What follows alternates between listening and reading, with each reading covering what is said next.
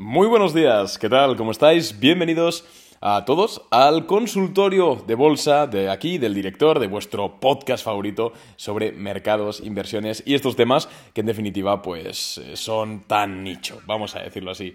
Eh, como sabéis, pues todos los viernes eh, publicamos un, en mis historias, pongo un sticker de preguntas de estos donde puedes, pues, pues, eso, ¿no? Hacer una pregunta. Lo puse ayer por historias de Instagram, que me podéis seguir para participar en el siguiente consultorio, arroba arnau barra baja invertir bolsa.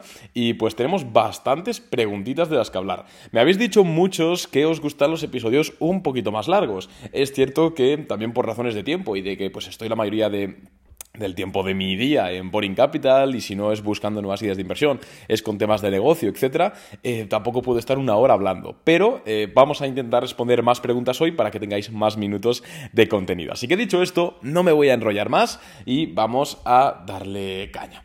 Eh, la primera pregunta es de Oscar que pregunta, ¿solo hacéis trading o no hacéis buy and hold? B and H imagino que es buy and hold. Supongo que aquí te refieres a lo que hacemos en Boring Capital.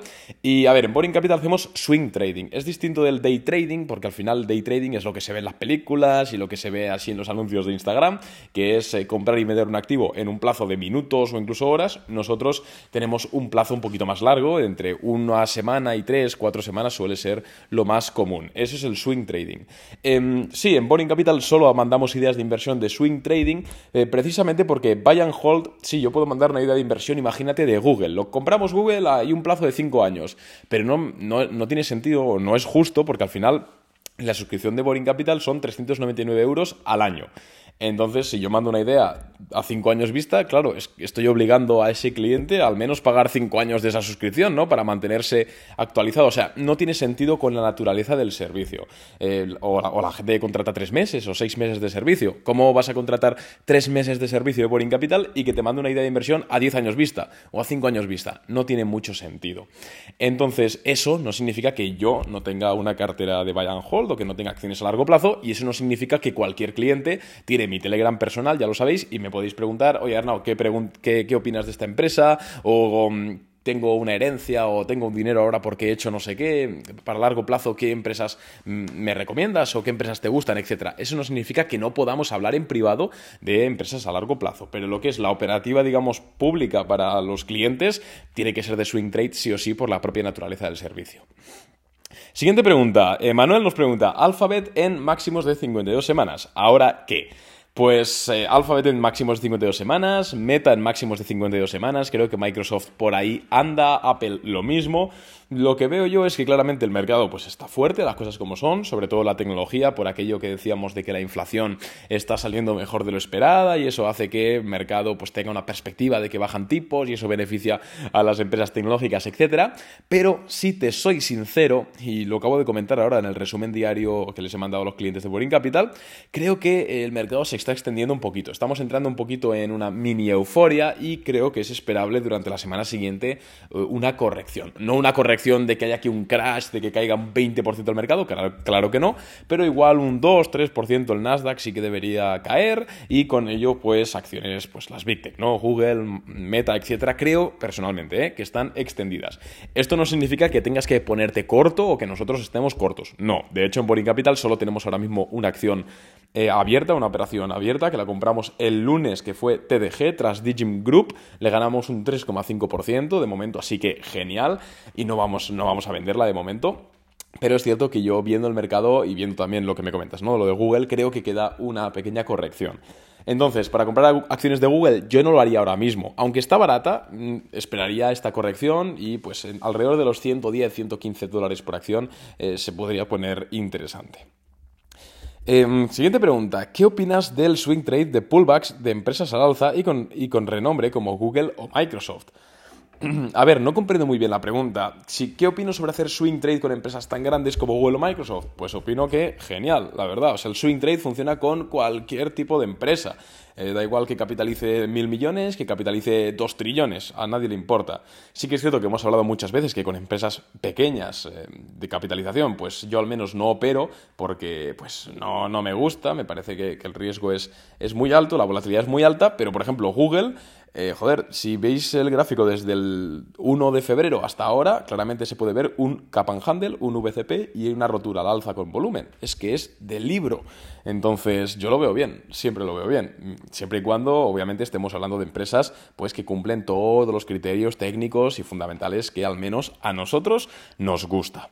Que por cierto, pequeño inciso, ella iba a comentar ahora que tenemos el curso de bolsa, lo, estamos renovando y lo hemos bajado de 100 euros a 24,99, algo así y, muchos de vosotros lo estéis aprovechando. ¿Qué pasa? Que tenemos la web actualmente con problemas. Creo, creo que lo hemos solucionado ya, ¿vale? Eh, eso el tiempo dirá, pero creo que al menos ahora mismo está funcionando. Eh, para los que mm, estéis entrando o quizás si tenéis algún problema en el futuro, enviadme un correo a clientes.boringcapital.net porque solventaremos todos los problemas, ¿vale? Y los que queráis aprovechar la oferta del curso de bolsa ah, con este 75% de descuento, eh, pues en la web boringcapital.net bajáis un poquito, le dais a curso premium y ahí tenéis todo. Vale. Em, siguiente, siguiente pregunta. Eh, hola Arnau, ¿qué opinas de Baidu y Li Auto? Vamos, em, Li Auto es una empresa china de automóviles eléctricos, vamos a ver cómo está. Mm, hmm. A ver, no sé si me preguntas para corto plazo o para largo plazo, las cosas como son, entonces yo al menos no me metería ahora mismo en este tipo de empresas. ¿Por qué? Porque la tendencia del día auto, si te fijas desde la IPO, es claramente, o sea, no sé, es sucio, un gráfico sucio, no se aprecia ninguna base, que es al menos lo, que a mí me gusta ver. Eh, los beneficios, pues es que hasta hace nada está perdiendo mucho dinero, es una empresa china con esa volatilidad em, sumada. A mí Li Auto no me gusta. Y Baidu, que es una especie de Google chino, vamos a ver cómo está. Uy, perdonad, chicos. Nada, Baidu me gusta menos todavía. Una tendencia muy bajista. No, yo no. Ya sabéis que una de mis reglas es no comprar em, empresas en tendencia bajista. Que sí, que hay gente que compra una empresa que ha caído un 80%, un 90% y al mínimo rebote gana un 30%. Vale, pues me alegro por él. Pero estadísticamente es una conducta de riesgo que a mí me gusta evitar. Así que no me gustan mucho las compañías que me has comentado, pero vamos, mi esto no tiene por qué ser nada absoluto. Vamos con la siguiente pregunta, que esta es como me has mandado como una foto con la pregunta larga, así que voy a intentar leerla. ¿No te da la sensación, ¿no te da la sensación que cada vez más gente de nuestra edad, adultos jóvenes, descartan o hacen de menos, infravaloran la inversión y por tanto la protección de su patrimonio? ¿Hasta qué, ¿Hasta qué punto esto te parece algo malo a nivel general? ¿O es más bien una oportunidad para perfiles como el nuestro que a un medio plazo pueden romper la brecha y diferenciarse? Eh, vale, esta es muy buena pregunta, muy buena pregunta. Sí que es cierto que eh, no es que los adultos jóvenes em, o incluso los adultos más mayores o incluso los adolescentes eh, infravaloren ahora su dinero, la gestión patrimonial, sino que es algo que históricamente ha sucedido. O sea, em, ahora mismo y hace 20 años, si tú salías a la calle a preguntar a las personas, eh, ya no te digo nada complejo de valorar empresas ni nada, sino, por ejemplo, cómo funciona la deuda pública, que es algo muy, un concepto económico muy básico, y cómo rentabilizar sus ahorros, es que la gente no lo sabe. Y no lo sabe porque en primer lugar la mayoría de las personas no le importa, no le importa, lamentablemente, y luego también en el colegio, en la educación, en el proceso educativo, se hace hincapié en muchas áreas que no digo que no haya que aprender, o sea, por supuesto que hay que aprender a derivar, por supuesto que hay que aprender eh, conceptos físicos, eh, como los principios de Arquímedes, todo eso, pero creo que también habría que aprender al menos cómo funcionan los vehículos de inversión más básicos, lo que es cómo funciona la cuenta remunerada, cómo funcionan los tipos de interés, la inflación, qué implicaciones tiene. Simplemente con que se enseñase eso, ya muchas más personas tomarían conciencia sobre su, situación patrimonial. Yo creo que al final, o sea, yo pongo mi granito de arena en este podcast, eh, pues un episodio diario de, acerca del mercado de valores, para que las personas pues aprendan a a rentabilizar sus ahorros y también pues, eh, pues que también se entretengan, ¿no? Porque al final esto también es parte de entretenimiento. Pero yo creo que es muy complicado que esto sea masivo. O sea, si os fijáis, eh, mi perfil, este podcast tiene unos 2.000 oyentes, ¿vale? Em, si tú ves un podcast de humor, eh, igual tiene 2 millones de oyentes. Claro, es que es, lógico. esto al final es algo especializado que no deja de ser de un puñado de frikis, me vais a permitir la, expresión. Entonces, yo tampoco quiero jugar a cambiar el mundo porque es algo muy, muy complicado. Entonces, esto lo que es es, como decías, una oportunidad para los que sí que estamos alerta de lo que ocurre con los tipos de interés, lo que ocurre con la inflación, lo que podemos hacer con, nuestro con nuestros ahorros, con nuestra situación patrimonial, porque al final, si mucha gente desconoce algo, eh, tú siempre te puedes beneficiar de ello. Entonces, yo creo que es la óptica más, aunque, aunque suene triste, la óptica más, más interesante. Así que a seguir dándole caña y sobre todo, pues a cuidar nuestro patrimonio y el de nuestros familiares, que es importante siempre ayudar a la familia.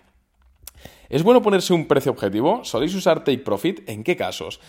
Pues mira, nosotros no usamos Take Profit. Creo que el Take Profit es una, herramienta excelente, sobre todo para los day traders o personas que operan con mucha volatilidad en, empresas, por ejemplo, o activos que pueden tocar un precio muy alto en un segundo y a los 10 eh, segundos siguientes vuelve a haber bajado. Ahí sí un Take Profit te ayuda. Pero en nuestra operativa, que al final es más tranquila, es un swing trade, compramos el día 1, vendemos el día 15, así tranquilidad, no necesitamos ninguna orden de venta frenética. Normalmente lo hacemos de forma manual y como no entramos en acciones muy volátiles, pues no tenemos ese problema. Eh, lo recomiendo, o sea, precio objetivo sí que tenemos, ¿vale? No es que lo cumplamos a rajatabla al 100%, a lo radical, pero sí que tenemos para tener una noción del riesgo ratio recompensa, em, riesgo, riesgo, em, recompensa, ratio riesgo recompensa. Joder, estoy espeso hoy pero no recomiendo, al menos para swing trade y largo plazo, no, no recomiendo un take profit. Si haces day trading o high em, trading de alta frecuencia, sí, pero para la operativa al menos que llevo yo, no, no me gusta. Baba y chinas, ¿cómo las ves a largo plazo? Bueno, pues gran pregunta. Eh, las chinas en general es que cada una es de su padre y de su madre, pero en general no me gustan mucho. En cuanto a Alibaba, aquí cambian un poco las cosas, ya que creo que es una, junto con Google, una de las acciones más infravaloradas del mercado. Por supuesto que Alibaba cotiza una valoración mucho más baja que Google, también es un negocio de menos calidad que Google y también tienes el riesgo de la regulación con el gobierno chino y todo eso. Em, Alibaba me gusta. Me gusta porque leí sus resultados ayer a raíz de que un cliente le interesa bastante la acción, entonces me los estuve leyendo. Y fueron relativamente buenos, a pesar de que la empresa cayó un 5% ayer. Em, no sé, yo no la compraría ahora mismo porque al final la tendencia es bajista. Ya sabemos que cuando la tendencia primaria de algo es bajista, lo más normal que puede pasar es que siga bajando. Pero sí que la tendría en el radar en el caso de que rompiese alguna base o formase alguna base porque se puede poner eh, interesante. Entonces, eh, nada más, pero vamos, yo insisto, prefiero acciones en tendencia alcista e incluso, eh, aunque me gusta el Alibaba, creo que Google es mayor oportunidad, por ponerte un ejemplo. ¿Es buen momento para entrar en meta o ya es tarde? Un saludo. A ver, Meta yo creo que en un año, año y pico va a estar más alta del precio actual, pero eso no significa que ahora sea el mejor momento. Yo creo que, como hemos comentado antes con Google, hace falta un pullback. En Meta, pues igual un pullback del 10% para limpiar un poquito manos débiles que se dice y ahí creo que sí que se podría iniciar una oposición. ¿Qué tener en cuenta a la hora de elegir un ETF? Mm, esto es una pregunta bastante multifactorial. Al final depende de lo que busques tú con esa rentabilidad. No es lo mismo un ETF eh, referenciado al oro que un ETF referenciado al SP500 que un ETF referenciado a las empresas de India, ¿vale? Si tú quieres exposición en un mercado como por ejemplo el cannabis, que hay una pregunta de cannabis luego, pues busca un ETF de cannabis, eh, puedes usar un ETF para inversión indexada, puedes usar un ETF para muchas cosas. Es que depende de tu, de tu, de qué quieras con, tu dinero. A ver, em, buen, momento, eh, buen momento Intel a largo plazo por las subvenciones del gobierno de Estados Unidos en la, bueno, EUA, Estados Unidos de América, imagino. Eh, es, que igual es Emiratos Árabes Unidos de... No, no sé. vamos a suponer que es Estados Unidos. A la industria de los semiconductores. A ver, Intel, Intel, Intel, no me gusta Intel. Eh, ya comentamos esto en 2019 eh, en Boring Capital, en su día, o sea, ha llovido. Y de hecho, cuando alcanzó los máximos Intel? Mira, en 2019 llegó a 52 dólares y ahora está en 29, o sea que la acertamos bastante. No me gusta Intel porque claramente ha perdido toda su ventaja tecnológica, en el sentido de que AMD le ha pasado, le ha adelantado por la derecha, Nvidia le ha adelantado por la derecha, incluso Apple ha realizado una integración hacia atrás y le ha adelantado. Entonces, no digo que en el futuro Intel no vuelva a tener esa ventaja competitiva que tenía antes, de hecho sigue siendo el mayor fabricante de chips, pero creo que las comprar una acción que está claramente en declive y es que solo hace falta ver sus resultados. Es que cada, trimestre presentan menos. O sea, fijaros, en 2018 Intel tuvo un net income de 20.000 millones y en 2022 lo tuvo de 8.000 millones. O sea, claramente es una empresa en declive que no digo que no pueda remontar, pero creo que no es buena idea de inversión, sobre todo por el riesgo que conlleva ahora mismo. Em, vamos con otra preguntita. Eh, ¿Cómo ves la, cotización de Caterpillar? Saludos, Arnau. Bueno, pues Caterpillar es una de esas empresas que me gustas para aquellos que forméis, que queréis formar acciones, o sea, carteras a largo plazo, porque es una empresa al final bastante antifrágil, es una empresa de, bueno, para quien lo sepa, las retroexcavadoras, bulldozers, todo eso, de construcción. Em, similar a John Deere, la verdad, yo casi prefiero John Deere por calidad. Ahora mismo está a un PER de 12, o sea, perdón, PER forward de 12, PER normal de 15. La valoración me gusta, creo que es buen momento. No, igual, si quieres formarla a largo plazo, no, no compraría todo ahora, sino que haría DCA, iría comprando pues cada mes, cada dos meses, pero, pero me gusta, me gusta, la verdad. Esa es mi opinión. A ver, ¿qué tenemos por aquí? Hola Arnau, ¿cómo ves para medio o largo plazo Home Depot y Danaher? Eh, Danaher no la conozco, pero Home Depot te puedo decir que no la tocaría ni con un palo ni harto de vino. Eh, los resultados malísimos, está claramente en una tendencia mala y parece ser que los consumidores están empezando a optar por otro tipo de compañías, sumado a que Home Depot tiene mucho coste fijo, así que es una empresa de esas que es mejor no tocar. ¿Por qué algunas empresas están subiendo tanto a pesar de tener tipos altos? Bueno, al final tenemos que tener en cuenta que el mercado, lo que es la bolsa, no responde de forma exacta a lo que ocurre en la economía, sino que simplemente la interacción entre compradores y vendedores. Aunque los tipos estén altísimos y de repente hay mucha demanda de acciones, pues van a subir.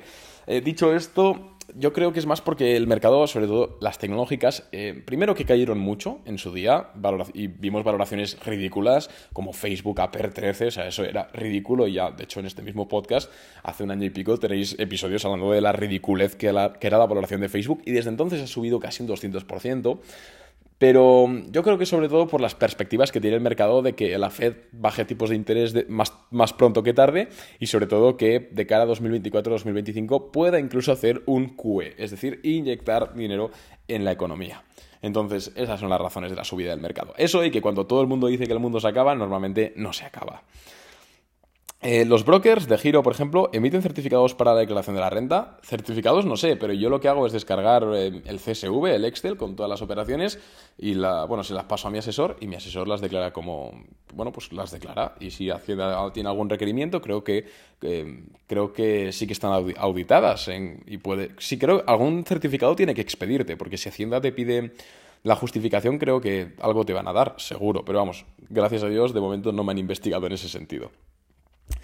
A largo plazo, ¿cómo ves John Deere? Para ir metiendo progresivamente mes a mes. A ver, John Deere presenta resultados hoy, así que no te puedo decir tampoco nada porque no los he visto todavía. Ah, mira, si los acaba de presentar ahora. ¡Ostras! Esto en directo. Mm, mm, mm. Me cago en la leche. Esta empresa es brutal. Esta empresa es brutal. Bueno, pues buenos resultados, sube un 7%. Sí, me parece buen momento para iniciar un DCA. La prefiero a Caterpillar, los ingresos es que, mira, al, igual que antes en Intel hemos visto eh, cómo los ingresos habían bajado de 22 a 8 mil millones, en John Deere han pasado el net income de ser de 3 mil millones en 2018 a 7 mil millones en 2022. Este es un empresón. Y os lo digo yo, que tengo raíces de agricultor y tengo un tractor de su marca y es increíble. Em, ¿Cuáles son los brokers que utilizas? Si es más de uno, ¿por qué utilizas más de uno? A ver, yo tengo Interactive Brokers, tengo de Giro, también tengo cuenta en Bison Trade, tengo cuenta de valores en BVA y tengo cuenta en Trading 212. Uso varios porque en ocasiones pues tengo fondos en uno, en otro no. También eh, hay, brokers que los uso solo para mi operativa de swing trade, para tener eh, la de Boring Capital, para tener un poquito pues saber cuánto estamos ganando en el año. Otro broker lo tengo para comprar ETFs a muy largo plazo, fondos indexados, que es en el caso del BBVA, y porque me dan ventajas en el banco. Bueno, esto es una cosa que tengo yo contratada. Y luego pues tengo otro para acciones a largo plazo. Pero vamos, al final en ocasiones hago de todo con todos, pero la idea es básicamente por organización. Em, los, precios de las acciones están generalmente altos. ¿Cuándo crees que va a petar? Hombre, yo petar no creo que pete, al menos en el mercado americano actual. Lo que sí que creo es lo que hemos comentado antes, que falta una corrección. O sea, creo que sí que están un poquito extendidos y ya estamos empezando a ver cosas que no tienen mucho sentido. Pero petar de un menos 20%, hombre, a ver si lo voy a agafar, pero yo creo que no lo vamos a ver de momento, ¿eh? Importante. Eh, Arnau, ¿existe alguna técnica para saber cómo diversificar patrimonio y cuánto porcentaje debo dirigir? Pues técnica no, es que al final esto depende de tus objetivos eh, como inversor, lo que, la rentabilidad que quieras obtener y el riesgo al que te quieras exponer. Obviamente, cuanto más riesgo, más rentabilidad potencial y puedes destinar más porcentaje pues, a activos de más riesgo. Y cuanto más conservador seas, pues lo contrario. Es que estas preguntas son muy personales, entonces al final, si me das un poco más de detalle, te puedo responder, pero si no, está complicado. ¿Qué quiere decir ganarle al mercado? Ganarle al mercado quiere decir eh, tener más rentabilidad anual que el SP500, ¿no? que es un poco el índice de referencia. Aunque si tu índice de referencia es tu benchmark, ¿no? que se llama, es el DAX alemán, porque operas solo en acciones alemanas, pues tienes que batir la rentabilidad del DAX 30. Eso es básicamente. Eh, que, mm, vale, a ver. ACLS se dispara en, dos días. ¿Lo ves interesante? Hoy ya es tarde para entrar. ACLS. Ah, ese es Axtelis, ¿no? ¿O no? ACLS, a ver, ACLS, me suena mucho, pues que es, sí, Axtelis Tech. Ostras, máximos históricos, qué buena empresa Axtelis. Esta la llevamos en su día en Boring Capital, qué lástima no haberla aguantado. Em, a ver, yo creo que tiene que hacer un pullback a la zona de 138 dólares por acción y la verdad es que ha roto máximos con volumen, o sea que es una acción de hecho que a mí me interesa, con buenos crecimientos. Ostras, de hecho me la guardo en la watchlist porque pinta bien, eh, pero yo esperaría un pullback a la zona de 138 dólares por acción y si llega ahí y aguanta soporte, pues ahí se podría intentar una operación en swing trade. y ya está amigos. Bueno, vamos a responder la última pregunta. ¿Cómo ves el sector del cannabis a largo plazo? Gracias. El sector del cannabis yo creo que es un sector que claramente va, o sea, tiende al crecimiento y durante los próximos 10, 15 años va a tener un gran crecimiento, porque al final la tendencia es claramente de, bueno, una desregularización en este, en este tema e incluso una legalización. En muchos estados estadounidenses ya se está, se está aplicando, en países como México se está debatiendo, en España hay algunas zonas despenalizadas, en Europa pues tenemos el caso de Ámsterdam.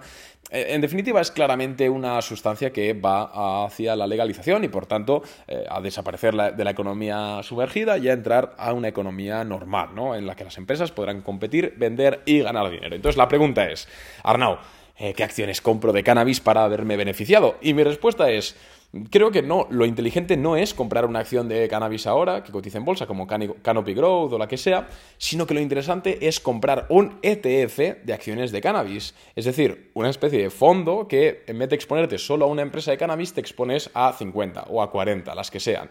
¿Por qué? Porque así estás comprando el sector, no estás comprando una empresa. Entonces, solo necesitas que tenga éxito el sector para que tú ganes. Ganarás menos. Pero si imagínate que tú inviertes ahora mismo en Canopy Growth, que es una empresa individual, y sí, es cierto que en 10 años la marihuana, pues, lo peta y factura muchísimo. Pero imagínate que Canopy Growth no es la empresa que se lleva esos beneficios, sino que es otra. Creo que lo inteligente aquí, sobre todo en etapas tan incipientes como la actual, es comprar un ETF. Así, eh, de esta forma, le apuestas al sector y no le apuestas a una empresa. Así que nada más, espero que os haya gustado el episodio del podcast de hoy. 22 minutitos, no os quejaréis, eh, no os quejaréis. Em, como siempre, me podéis seguir en Instagram para participar en las ediciones futuras de este podcast. Y de nuevo, vuelvo a recordar que tenéis el curso de Bolsa Premium a 25 euros. Quiero decir que, eh, por supuesto, incluirá todas las nuevas actualizaciones, como siempre. Son más de 9 horas de contenido, así que no os preocupéis por eso. Y nada más. Ah, que podéis probar el servicio Boring Capital gratis. Eh, lo tenéis en, en un enlace que os voy a dejar en la descripción. Es una prueba. Y oye, nada más. Un abrazo. Adiós.